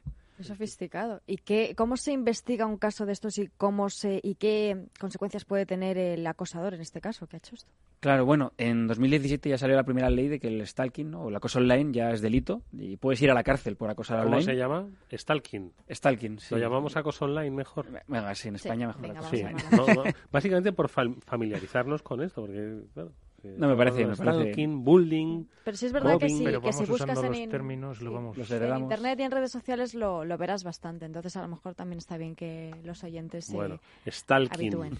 Le ponemos el coma y luego decimos lo que es. y- Ujú. Stalker, stalking, venga, vale. Sí, stalking de, de stock, de, de cotilla, Sí, acosador. de estar ahí siempre mirando a ver qué ocurre. Tal. Un mirón. Mirón, justo. Entonces, la pregunta era cómo les pillábamos o cómo, ¿Cómo las estrategias ¿no? que Sí. teníamos. Bueno, pues hay varias. Pues Una de las que suele funcionar muy bien, que está, bueno, pues el- en Cazadores de Trolls, de hecho en la sexta lo vimos, que fue una de las que más usamos, era hacerme pasar por otro hater y empezar a acosar presuntamente, ¿no? en teoría, entre comillas, a la víctima. De tal forma que el otro hater simpatiza contigo. Compadrea y tal. ¿no? Exacto. Dice, oye, o le preguntas tú, oye, este persona, fíjate qué mala persona es, ¿eh? yo voy a atacarle. Y el otro dice, ah, sí, sí, sí, no, si yo le he atacado ya 20 veces. Y, y te confiesa la mitad del delito, o te dice, no, venga, vamos a hacerlo un poco más. Y ves el dolo, ves que están ahí, ves que lo están haciendo adrede. Y te, muchas veces te lo confiesan, sí, porque a mí me hizo esto, me hizo lo- esto otro, te justifican por qué lo hacen, tal. Sí, sí. Entonces, una forma, por ejemplo, es el compadreo, como bien decía, de hacerte amigo del, del acosador. Otra cosa, por supuesto, la primera que me gustaría decirla es lo primero denunciar, ¿no? En el momento en el que vemos que nuestra vida se altera por un tercero o nuestra empresa, ir a la policía a denunciar. Policía, Guardia Civil, hay, mil medios, pero ir a denunciarlo. Si es verdad que es importante el nivel o el de lo, de lo potente que sea el acoso, no es lo mismo que te acosen de muerte, no es lo mismo que haya menores implicados, a que hayan puesto una foto en Instagram y pongan, no eres muy feo. Ah, También hay que tener sentido común y no siempre nos van a atender con la misma velocidad que depende del caso. Esto me da pie un poco para comentar, y volvemos con César, eh, el tema de la informática forense. Al final hay que demostrar que alguien te ha estado, te ha estado pues acosando. Imagínate, no, me- yo lo, he- lo ha borrado todo, ese presunto acosador lo ha borrado todo y tú solo tienes, eh, pues eso, un- una prueba en tu móvil que igual te lo has inventado tú. Para eso también existe, vamos, para eso está la informática forense, entre otras cosas, ¿no? Que te permite llegar hasta el fondo y demostrar que alguien, como prueba judicial además, pues oye, ha hecho esto, ha escrito algo o ha lanzado un mensaje, ¿no? Sí, la informática forense eh, lo, que, lo que busca, lo que persigue es eh, extraer esa evidencia y poderla acompañar en un juicio, de tal manera que, oye, pues se- se- esta persona que está siendo atacada tiene su despacho de abogados y el despacho de abogados le, vamos a suponer que le, le- le marca una estrategia de, oye, vamos a buscar en ese teléfono o en ese disco duro esa amenaza o esa prueba que, que, que inclina el- el- el- la, la situación a, a- a verlo de una manera en la que te están atacando. Y entonces ahí entran peritos certificados, bien, peritos de informática forense, donde a través de una serie de métodos, la cadena de custodia, eh, se extrae esa información, se prepara y se acompaña en un juicio, en un pleito, para que, bueno, pues el juez, que es el que termina tomando la decisión, tenga las garantías de que eso realmente fue una amenaza, desde el móvil A al móvil B, que no hay manipulación de por medio y que existe esa prueba digital. Claro, cada vez existen mucho más pruebas digitales porque, como comenta Enrique, eh, ese osito de peluche está albergando ahí todas esas pruebas digitales a medida que va pasando el tiempo. Y para, para, para mm, descifrar un poco en un pleito si realmente ese, ese mensaje es, es fidedigno, pues con técnicas de informática forense se consiguen. De hecho, uno de los eh, consejos que siempre dais los expertos es que nunca se borren eh, ninguna de las pruebas, ni mensajes, ni fotografías que hayan enviado estos acosadores, ¿no? Correcto. Eso es. Y luego también es muy importante que guardemos una captura de pantalla o algo que dé valor o de vericidad a que hemos dicho que no alguna vez. Eso es lo que recomendamos a las víctimas. En algún momento has dicho que paren, en algún momento le has dicho, oye, basta ya de poner fotos mías, basta ya, déjame es importante el manifestarlo públicamente. Porque en un juicio van a preguntarte muy probablemente, pero tú has dicho que no, algún momento le has dicho que pare, o sea, has manifestado que te está molestando, que te está afectando esto a tu vida. Entonces, muchas, muchas víctimas que tenemos en Twitter han puesto, oye, mira, basta ya, no puedo más, déjame, o le respondes un correo electrónico, mira, quiero que esto pare. Y si el otro sigue, ya se considera, oye, mira, tú le has dicho que pare, no está parando y un juez lo va a tener en cuenta. ¿Y a qué penas se puede enfrentar a una persona que esté acosando a, a otra persona? Entiendo que también se haga dependiendo de si es menor, si es adulto, si es una empresa, el daño económico que le realiza esa empresa. Pero ¿a qué tipo de penas se suelen enfrentar en estos casos? Claro, efectivamente depende no solamente del delito como tal de acosar online, sino que suele estar derivado de muchos más. Hay temas de reputación, eh, hay temas de eh, no me viene el nombre, cuando te hacen daño a, la imagen. A tu integridad y a tu imagen. Exacto. O sea, puede haber falsedad. hay muchos más que se derivan de un posible acoso online, ¿no? que todo eso se va sumando y normalmente en las primeras cosas que estamos viendo que están pidiendo los fiscales, pues a lo mejor hay dos años de cárcel, unos meses de cárcel, que ojo, que ya no, que como hayas tenido un antecedente antes, o sea, ya dos años y un día, a lo mejor vas a la cárcel por haber escrito en tu casa en Twitter algo que no debías o estar detrás de una persona. Oye, ¿y cuándo debemos eh, considerarlo? Nos has dicho antes, y está muy bien, eh, que acoso es cuando de repente empieza tu libertad a quedarse coartada y a dejar de hacer cosas que hacías antes por temor a que un odiador de, Internet, bueno, pues pues te diga algo, ¿no? Pero también tampoco vamos a, pensar que todo el mundo es odiador porque hemos eh, mostrado una opinión, por ejemplo, en Twitter y nos han dicho, oye, tú eres un, un desgraciado por, por mostrar esa opinión. Es decir, ni tanto ni tampoco, ¿no? Es decir, mm, cuando ¿Cuándo debemos considerar eso? Que una persona, pues oye, simplemente discrepa de nuestra opinión, llamándonos lo que sea, porque tampoco tiene que darle tanto trabajo a la policía, ¿no? No, claro, claro. Sí, es, es como la vida real. Al final, Twitter y las redes sociales, mucha gente se llena la boca diciendo, no, libertad de expresión, libertad de expresión, pero como siempre, ¿no? Mi libertad termina donde empieza la de los demás. Y si hay un, otra persona que ya tiene miedo a publicar, que su vida cambia, pues oye, a lo mejor es que tu libertad ya no solamente es una opinión, sino que estás coartando a alguien y, no respetando su, su derecho al final. Oye, con respecto a la asociación que habéis creado, Stop Haters, eh, ¿qué persigue para que nuestros oyentes, bueno, pues de alguna forma, aquellos que ojalá no sea así, pero bueno, pues mm, puedan tener interés, ¿qué van a encontrar en ella? Bueno, pues en Stop Haters tenemos tres eh, tres columnas. La primera es la, la, de los abogados, que es muy importante, ¿no? Hace falta una asesoría jurídica, hace falta que alguien te acompañe al juicio, que testificar, que, o sea, que, que testificar, no, cómo afrontar este caso de manera judicial, ¿no? Eh, luego otra parte que es más de coaching y más de psicólogos, que la lidera Pedro García Aguado, que le hemos visto sobre todo en Hermano Mayor, además de en, Cazadores de Trolls. Y luego la parte técnica, que la lidero yo, pues para localizar a un acosador online, localizar o identificar a un acosador online, que muchas veces se esconde entre las redes. Eh, entonces, estos tres pilares también nos nutrimos con voluntarios que vienen, porque esta, esta, asociación es sin ánimo de lucro, por lo tanto viene mucha gente a pedirnos ayuda que no tiene recursos, que no, que no puede. Entonces, pues por ejemplo, la parte técnica que es la mía, yo tengo muchos, eh, muchos colegas, muchos amigos, muchas empresas, luego en Retrieval hablaremos también, eh, donde derivamos casos. ¿no? Oye, mira, no damos abasto, tenemos, pues es que ahora mismo, por ejemplo, hoy tenemos un montón de casos y estamos muy desbordados, pero oye, tenemos gente que colabora con la asociación, que le derivamos casos psicológicos, técnicos, de derecho, y y luego, en cuanto a las víctimas, tenemos tres abanicos, ¿no? que esto nos gusta decirlo y lo decimos abiertamente. Las asociaciones sin ánimo de lucro, pero tienen unos costes, entonces les proponemos a las víctimas que, que, oye, que, es que elijan, entre comillas, el que quieren aportar. ¿no? Hay gente que no tiene recursos y no pueden poner ni un euro, oye, les ayudamos. Hay gente que de clase media que tiene recursos, pero tampoco pueden gastarse lo que cuesta ir a denunciar, contratar un peritaje judicial, que son al final, es que a veces son miles de euros lo que cuesta. Entonces, bueno, que pagan el 50% y otros que pagan el 100%, pero porque nos lo dicen ellos. Oye, mira, no, yo tengo recursos, guardar este recurso para otra persona. Entonces, bueno, lo digo porque ayudamos a todo el mundo y con más menos recursos y hasta donde llegamos. Es verdad, como comentaba, que estamos con muchísimos más casos de los que nos podemos imaginar, pero siempre damos respuesta a todo el mundo tarde o temprano y algunos tardan más, otros tardan menos, pero nos gusta, siempre nos gusta responder a todos. ¿Qué os parece, César, eh, Mónica, eh, Pablo, esto del, del, del, de vivir para odiar a través de las redes? Es una pena, es una pena porque además eh, todas estas todas estas infraestructuras eh, vamos están para poder sacar partido y utilizarlas positivamente y prosperar no y toda esta gente que lo hace de forma negativa eh, molestando y generando bueno pues eh, problemas bueno pues la está mal usando no y esto siempre es como cuando compras un cuchillo muy afilado y lo vas a utilizar para, para hacer un, un buen cocido le estás dando una utilidad bastante importante, pero si ya piensas otras cosas con ese cuchillo y eres capaz incluso de herir a, alguna persona, eh, es una pena que estés utilizando ese material para esto. Así, así bueno, es un poco la opinión que puedo dar de, esto. ¿no? ¿Creéis que de todas formas, y ahora eh, me la, dais la vuestra, Mónica Pablo, eh, forma parte un poco de esa vida digital conectada donde, bueno, pues tenemos más inseguridad frente a las amenazas de las que hablamos aquí cada lunes, eh, tenemos más vulnerabilidad frente a la sofisticación de, pues esa ingeniería social digital que se ha ido creando de los últimos años, que esto va a ir a más, tanto el acoso como los riesgos, la pérdida de datos, es decir, que nos enfrentamos a, pues, cambios de, de paradigma importantes. Hombre, vivimos en una sociedad que cada día va a estar más conectada. Entonces, a mayor conexión, mayor exposición.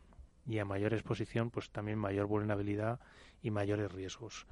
Eh, mi opinión sobre todo de la parte de los haters, la verdad es que me parece que tienen que hacer un esfuerzo muy grande. O sea, a mí me cuesta, yo personalmente me cuesta mucho eh, esfuerzo, trabajo y demás el solo pensar o imaginar el tener que acosar o, odiar a una persona, es que me cuesta, ¿vale? O sea, es, es, es, mejor vivir en positivo, me refiero, o sea, vivir en negativo al final te acaba consumiendo a ti mismo. Y, y sobre todo es una cantidad de esfuerzo que podías dedicar a cosas positivas o a cosas que te repercutan a ti en positivo, que sobre todo creo que si lo llegaran a saber igual dejaban de hacer toda esta parte negativa.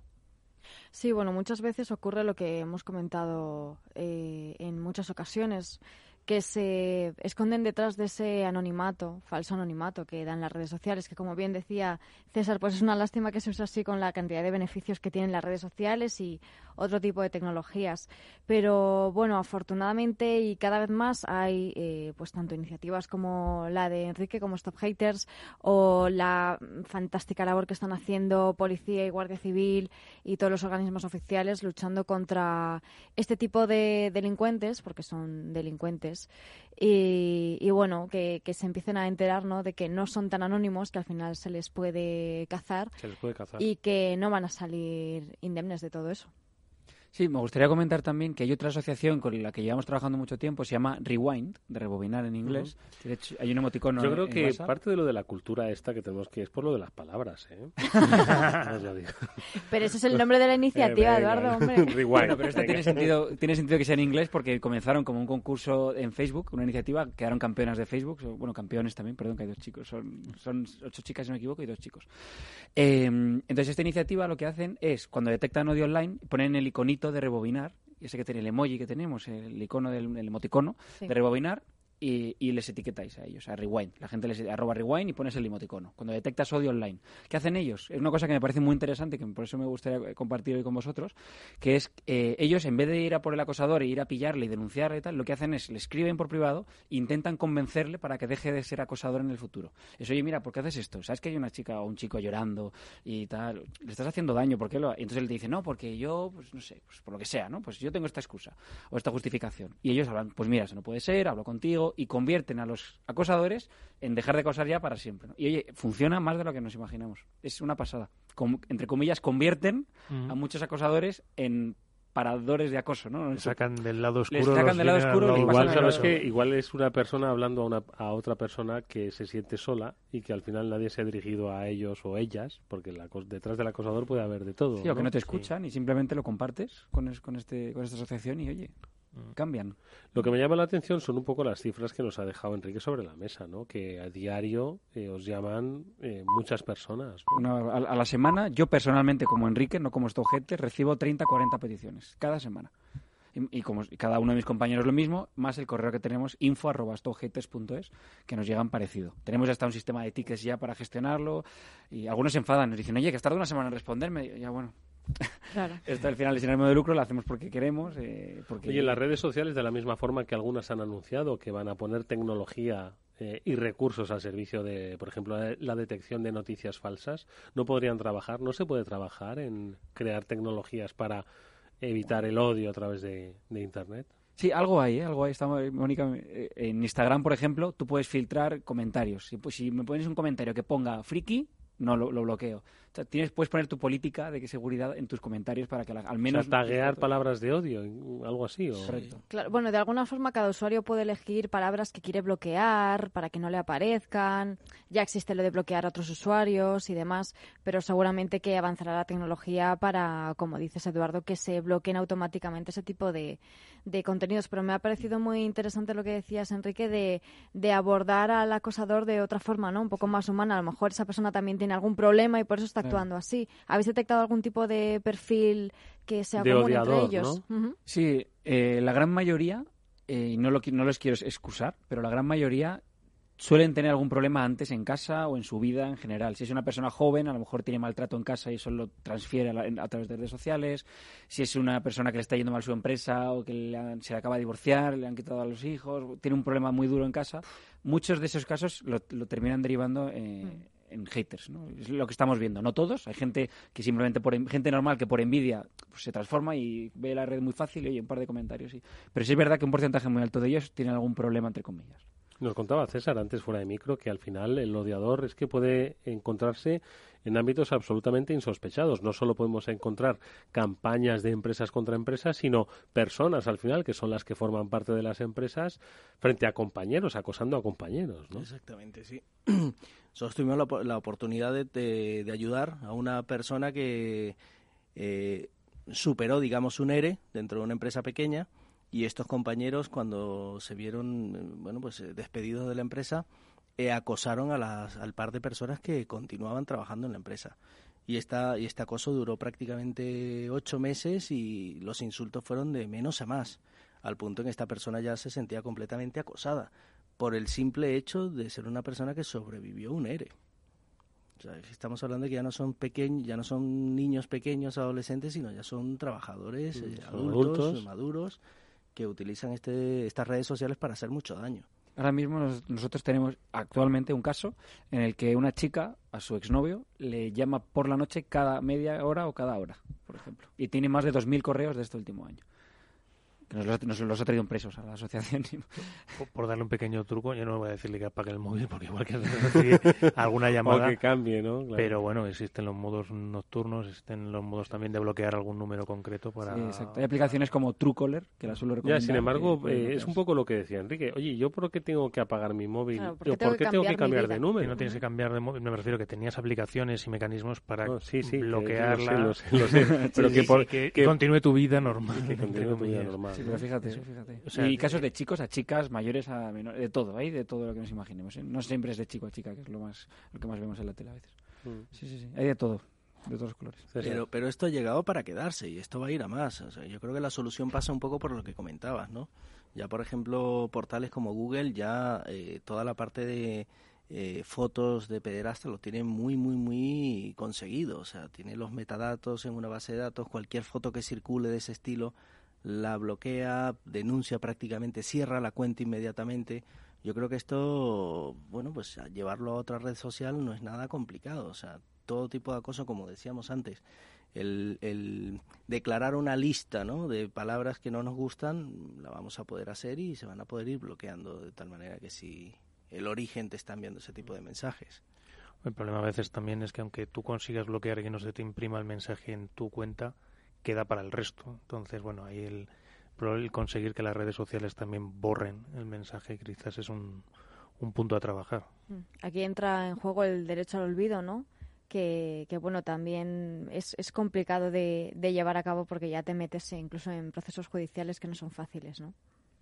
Sí, eso es. Por cierto, hubo el otro día una anécdota así de- relacionada con esto. O sea, imagino que todos habréis recibido los correos de, de GDPR de, oye, ¿quieres seguir recibiendo mis emails? Tal, tal. Un día vamos a entrevistar aquí a alguien que no haya recibido, porque va a ser, va a ser la entrevista Sí, del si año. lo encuentras. va a ser la Sí, que entrevista por cierto, sigo año. recibiendo yo muchos y nunca di a la gran mayoría di que no, pero bueno. Eh, pues ese día hubo un ciberataque, esto para comentar lo- cómo piensan los, los atacantes, ¿no? Ese mismo día, el, cuando empezaba la ley, el 25, hubo un ataque, vamos, masivo eh, a nivel bancario aquí en España, donde se enviaba el mismo correo del banco y te decía, ¿quieres seguir recibiendo emails de este banco? Copiado del, del original, pero como te llega después, te llega, lo ves primero, la bandeja de entrada. Sí. Entonces, ¿quieres seguir recibiendo correos de este banco por teléfono, por mensaje? Por cierto, pon aquí tu usuario y contraseña. La gente lo ponía, eh, daba siguiente, el, el malo corriendo se ponía a hacer una operación y cuando te pide el SMS de confirmación, lo que haces es que en el formulario de SDGDPR ponía, por cierto, para verificar tus datos te vamos a enviar un mensajito, dinos qué código es. La gente ponía el código para la transacción, lo enviaba. Por Dios. Madre mía. Y esto ocurrió eso hace de- el 25 de mayo cuando entró la ley en vigor. Pues imagínate, al mismo día un email es ataque masivo de, de ciberseguridad bancaria. Lo que pasa es que eso me vuelve a, a siempre lo que hemos hablado alguna vez, el, el tema de formación y de cultura de, de ciberseguridad tan importante, porque tanto por un lado eh, no tiene sentido que andes acosando a una persona, como por otro lado el tema de ver que el banco no te va a pedir nunca tu usuario y tu contraseña. ¿Sabes qué pasa? Y os leo el titular. Lo decía el norte de Castilla a propósito del Cyber Day en el que estuvo Mónica Valle. Expertos de toda España denuncian el bajo nivel de seguridad que hay en las empresas.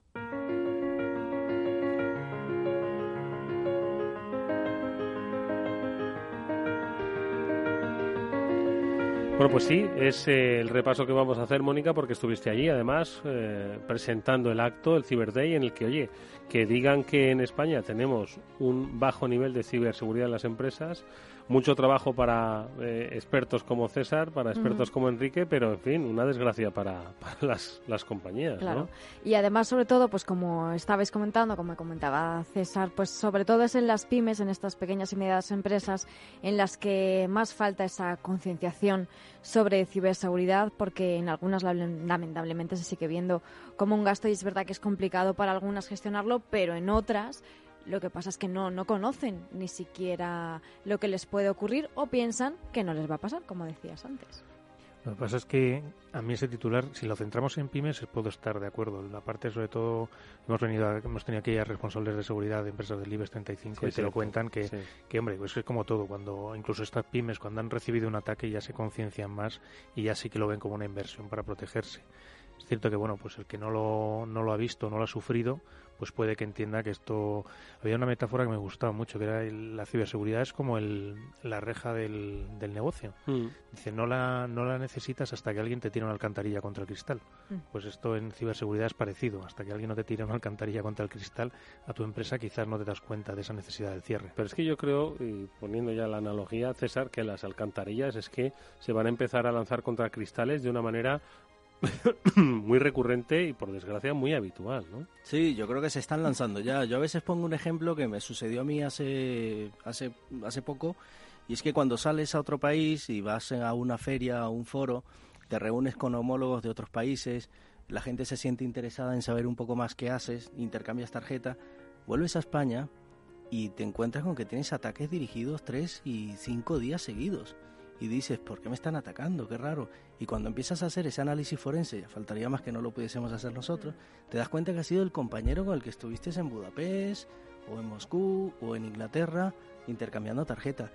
Y esa es otra cosa que, que- no nos paramos a ver, la cantidad de robo de, de- información, de know-how que se producen en las empresas, ¿no? Que nunca te llegas a dar cuenta si realmente no tienes un sistema que te, que te, que te alerte o que te advierta que estás siendo robado o que se están quedando con tu know-how y tú nunca te vas a llegar a enterar. La información es eh, muy importante, como hemos visto. Y en el Cyber Day que comentabas, Eduardo, la verdad que estuvo muy interesante, estuvo muy bien. Ya felicité a los organizadores, pero les vuelvo a felicitar. Comenzó, por ejemplo, Alberto Hernández de INCIBE, que le hemos tenido aquí hablando. y, y, al respecto de esto, de, de, de, cómo esta falta de cultura de ciberseguridad afecta, pues decía que, por ejemplo, todos los días se subían, creo que eran 16.000 aplicaciones fraudulentas a las, a las tiendas de aplicaciones de los móviles.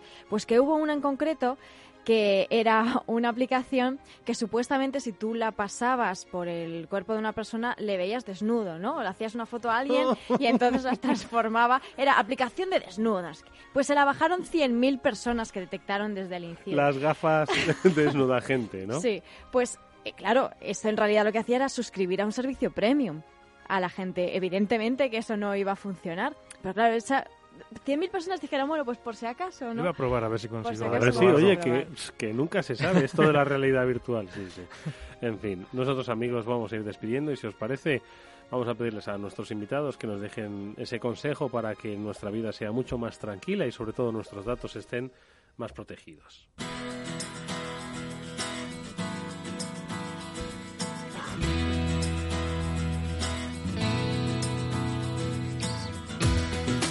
Hoy han estado con nosotros César García, el CEO de On Retrieval, al que César te agradecemos mucho que hayas estado con nosotros y que, por supuesto, nos dejes sobre la mesa, dirigido a las pymes, que no nos asustemos, a ver, ¿qué hacer?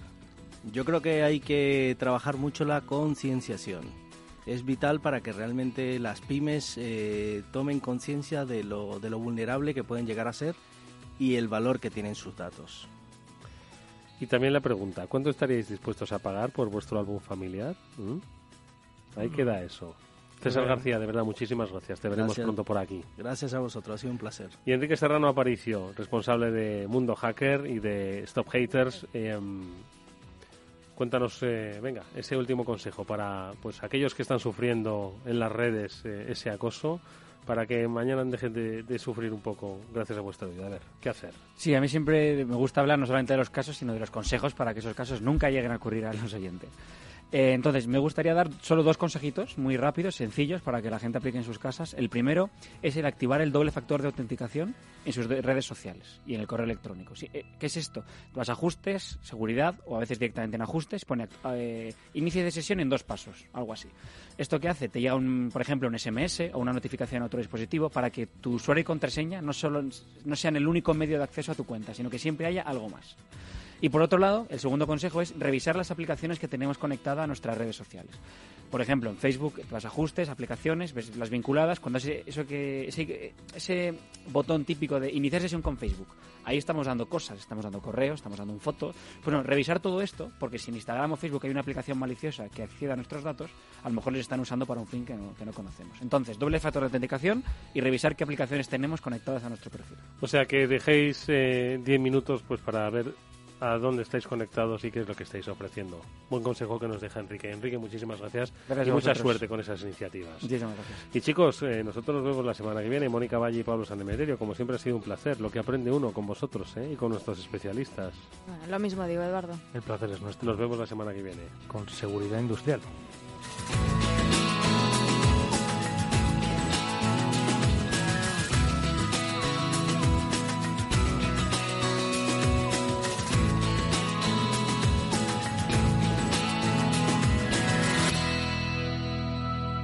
Eduardo Castillo en Capital Radio, After Work.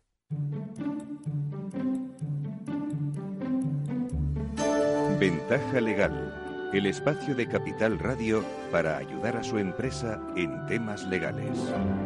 Hay algo que desespera a mucha gente cuando la Administración no contesta a nuestras preguntas, a nuestras peticiones.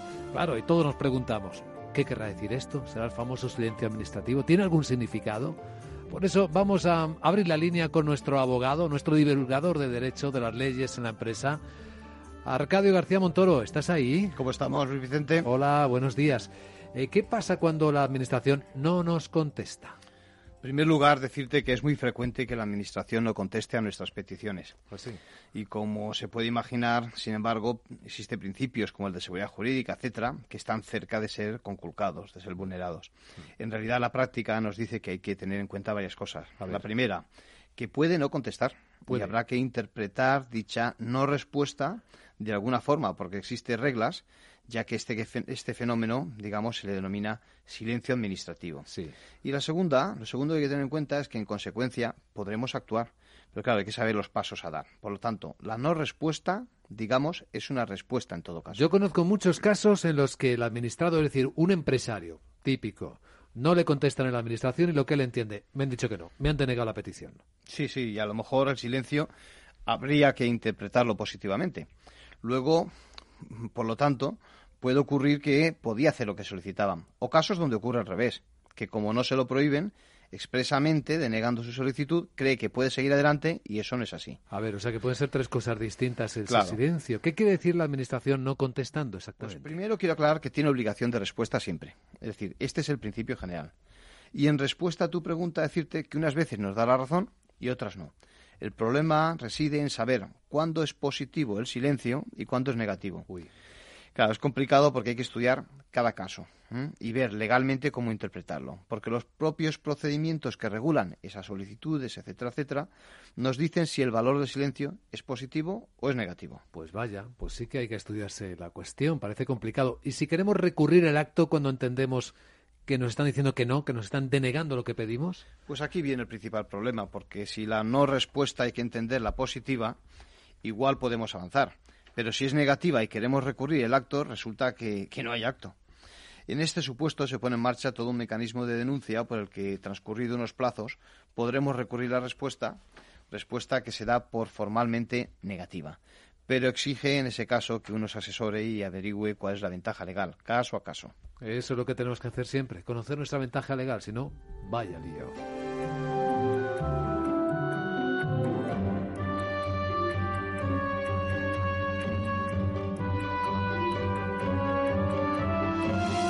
Puede descargarse los distintos consejos de ventaja legal en capitalradio.es.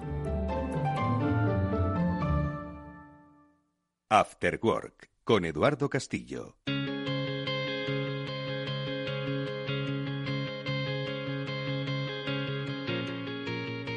Bueno, y como cada lunes cerramos nuestro After Work hablando de oro y lo hacemos con Tomás Epeldegui, el director de Degusa Metales. Preciosos, Tomás, ¿qué tal? Muy buenas tardes. Hola, buenas tardes. Oye, hemos conocido que el oro, oye, cotiza, ¿cuánto está? Siempre hablamos de la cotización, por lo menos la que tenemos aquí, la onza de oro a 1.241 euros. Eh, ¿Estaba la semana pasada? Bueno, más o menos por ahí, ¿no? Mm, bueno, ha recortado un pelín. Ha recortado un pelín, pues está el dólar ahí muy fuerte y bueno, pues, pues, pues ya sabes que el uno y el otro van en direcciones opuestas. Pero bueno, eso al final con, con eh, la oferta que nosotros ponemos encima de la mesa a los clientes, que es una inversión a largo plazo, lo único que se nos genera es eh, bueno, pues oportunidades de compra. Oye, hay clientes que les gusta pues seguir las cotizaciones y entender que quizás tiene pues esos niveles o esas gráficas, pero hay otros que le gusta conocer los fundamentales de sus inversiones. Y hoy es de lo que vamos a hablar de los fundamentales del oro, es decir, de por qué el oro eh, por qué el oro es una buena inversión. Y para hablar de estos fundamentales, a mí me gustaría que nos remontásemos un poco a la historia, porque claro, mucha gente se puede preguntar, oye, ¿el oro desde cuándo, desde cuándo es oro? ¿Desde cuándo vale el oro? ¿Cuándo el oro comienza a ser algo que vale hoy en los mercados? Bueno, pues mira, nos tendríamos que remontar aproximadamente unos eh, 6.000 años a finales del eh, Neolítico o finales de la Edad de Piedra, en donde empiezan a aparecer, bueno, pues diferentes objetos mm, ornamentísticos eh, y joyería, podemos decir, o precursora de la joyería, así como, por ejemplo, pues aparecen cuchillos de sílex con la empuñadura, decorados con, la, con una empuñadura en, en oro. Y desde entonces todas las civilizaciones, todas las culturas han tenido el oro como eh, principal, bueno, prácticamente hasta la segunda mitad del siglo XX como referencia para su riqueza, ¿no? Bueno, y yo creo que, que hasta el día de hoy lo que sí está claro es que a lo largo de la historia de la humanidad el, el oro siempre ha ido en paralelo con el hombre, el oro ha sobrevivido a guerras, ha sobrevivido a enfermedades, a epidemias, a cualquier tipo de, de incidente, por decirlo de alguna manera, que haya podido tener el hombre a lo largo de su, de su evolución en la historia, ¿no? Con lo cual, bueno, pues, eh, ¿qué es una, o sea, por qué en cierta medida se genera eso? Bueno, pues al final el, el oro, el oro dado que, bueno, pues se encuentra eh, repartido a lo largo de la tierra de una forma, eh, pues, eh, escasa, al final, bueno, pues, pues eh, se acabó y desde el principio siempre se le ha dado, bueno, pues esa, esa, ese valor, ¿no? Luego ya cuando empezó a, a, a, mejorar la época en la cual bueno pues eh, se, se, intercambiaban bienes pues al final el, el oro para simplificar acabó siendo ese bien que permitía todo el mundo por su valor y su reconocimiento el intercambio de diferentes eh, mercancías porque si no pues imagínate lo difícil que es si tú solo puedes vender gallinas y lo que quieres es peces y el de los peces lo que quieres son vacas. Bueno pues al final el, el, el generar un, un, un, metal como es el oro como, como referencia de valor eh, reconocido universalmente, pues fue lo que realmente le ha, le ha traído hasta aquí. A lo largo del tiempo, además, se ha ido, se ha ido adaptando, ¿no? Mismamente, pues eh, la, la LBMA, eh, la Gran Asociación Mundial del Oro, está trabajando en sistemas de blockchain de manera que podamos tener la total trazabilidad desde extracción hasta que el inversor pueda recibir su, su oro, ¿no? Oye, Tomás, eh, hubo hace tiempo debates, ¿no? Que decían que el petróleo pues era finito y que el petróleo se iba a acabar y que eso pues iba a marcar un poco eh, pues el, devenir de determinados mercados, determinadas eh, industrias y la economía global. Luego se ha visto que el petróleo no, tampoco es finito, pero vamos, que hay petróleo. Yo me lo pregunto del oro. ¿El oro, cuánto oro hay en el mundo? Eh, ¿Ya se ha encontrado todo el oro que hay en el mundo o todavía hay más que está por encontrarse? Bueno, con estas cifras hay, hay una cierta discrepancia porque, bueno, pues ten en cuenta que, claro, mmm, hacer eh, una mínima contabilización del oro que se ha ido extrayendo de la tierra a lo largo de la historia, pues es eh, francamente complicado. De todas formas, se estima que, bueno, pues, pues en la época eh, incluida la de la del descubrimiento de América y todo ese oro que se que se ve a lo largo de la historia, pues aproximadamente pueda ser en torno a un 10% del total de oro extraído sobre la Tierra, ¿no? Eh, se estima que pueda haber, pues hay quien dice 180.000, hay quien dice 190.000, hay incluso alguna valoración de 170.000 toneladas que se encuentran extraídas y que están sobre la superficie de la Tierra y vienen desde, desde tiempos inmemoriales. Ten presente que el oro eh, no se oxida, no se deteriora, con lo cual, bueno, pues eh, se, se, se reconvierte, se recicla eh, se estima que, bueno, pues por poner un poco en contexto y en volumen con las densidades que tiene el oro, esos 190.000 toneladas pudieran ocupar aproximadamente lo que es un largo de una pista de tenis, es decir, un cubo de 23 metros por lado. Eso es lo que ocuparía el, el oro minado a, día de hoy. En cuanto a reservas, en cuanto a oro eh, que se pueda seguir extrayendo, bueno, pues eh, ahí también es muy difícil porque cada vez van saliendo nuevas técnicas eh, que permiten, bueno, pues una identificación o una localización de alguna que otra explotación más. Se estima o las cifras de las que se habla son unas 50.000 toneladas al ritmo de hoy de hoy en día de producción pues estaríamos hablando de en torno a unos 20 años más de extracción yo creo que ahí, ahí tiene que haber algo más de oro, pero bueno, mmm, claramente a día de hoy eso es lo que, lo que se estima. Pero bueno, es lo que te decía, mmm, hay más oro, por ejemplo, un dato curioso, hay oro en el agua del mar. ¿Ah, sí? Hay oro en el agua en del el mar. agua, que en no el... en el suelo marino, sino en el agua. No, en el agua y en el plancton hay, hay oro.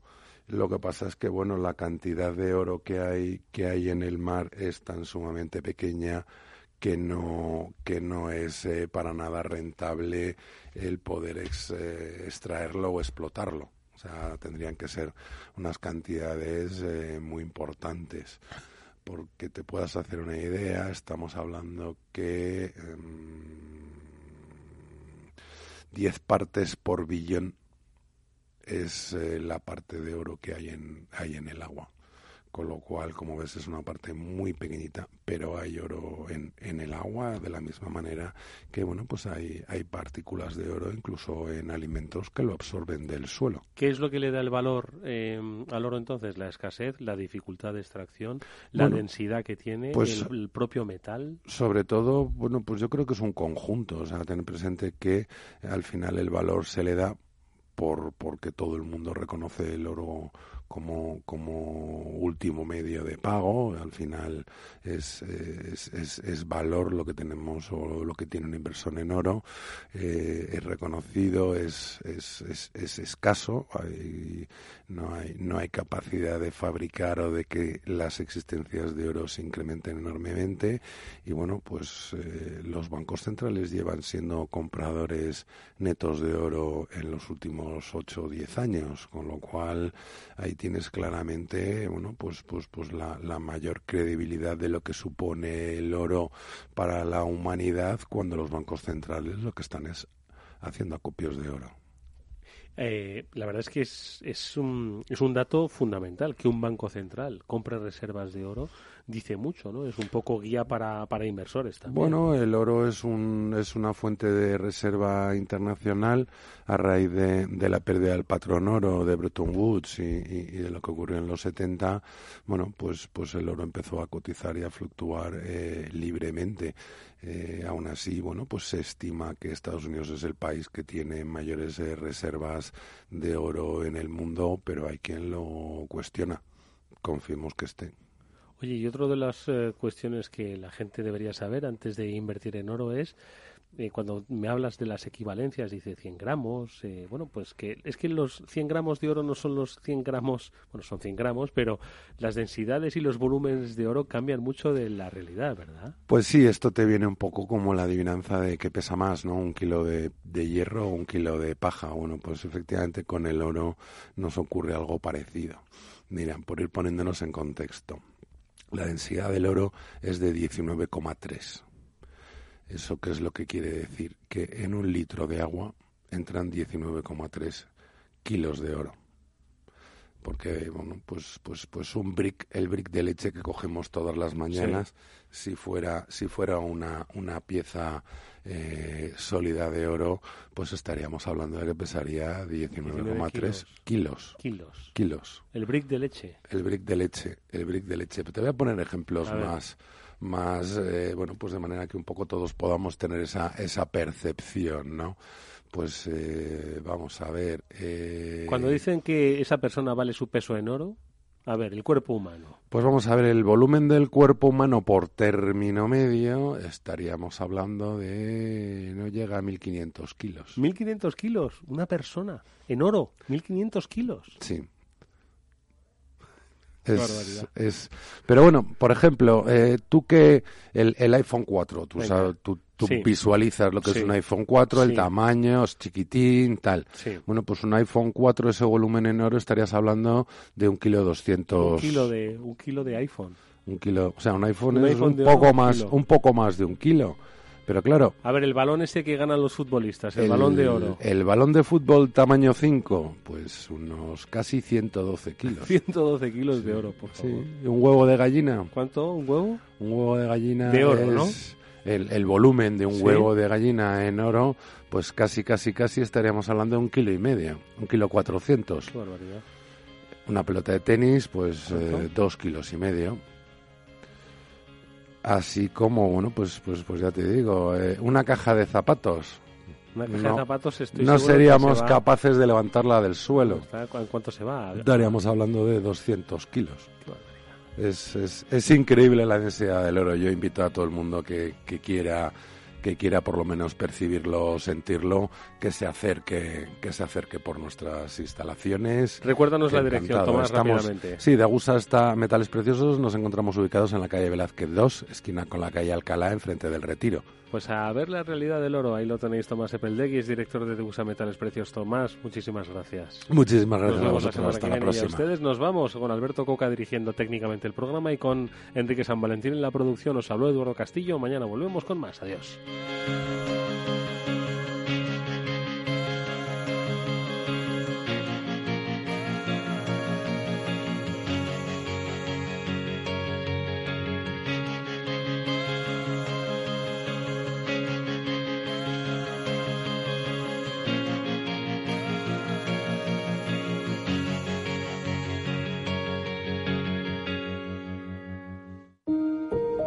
No pierda nunca una oportunidad de trading con la nueva app de CMC Markets. Más de 330 CFDs sobre divisas en mercados desarrollados y emergentes. Horquillas y garantías competitivas. Pruebe nuestras nuevas aplicaciones para dispositivos móviles para operar en el mercado más líquido del mundo. Descargue la aplicación de CMC desde su App Store o Google Play. CMC Markets, expertos en CFDs y CFDs Forex. Producto difícil de entender. La CNMV considera que no es adecuado para inversores minoristas debido a su complejidad y riesgo. Puede perder más de lo depositado. iPad y iPhone son marcas de Apple Inc. Android es una marca de Google Inc. Las familias de verdad tienen hijos que se ponen nerviositos cuando su padre les ve aparcar. Por eso las familias de verdad necesitan un seguro de verdad, como el de Mafre, con el que toda la familia se beneficia de las bonificaciones de tu seguro de autos. Consulta condiciones en tu oficina Mafre. Mafre, colaborador del acontecimiento octavo centenario de la Universidad de Salamanca.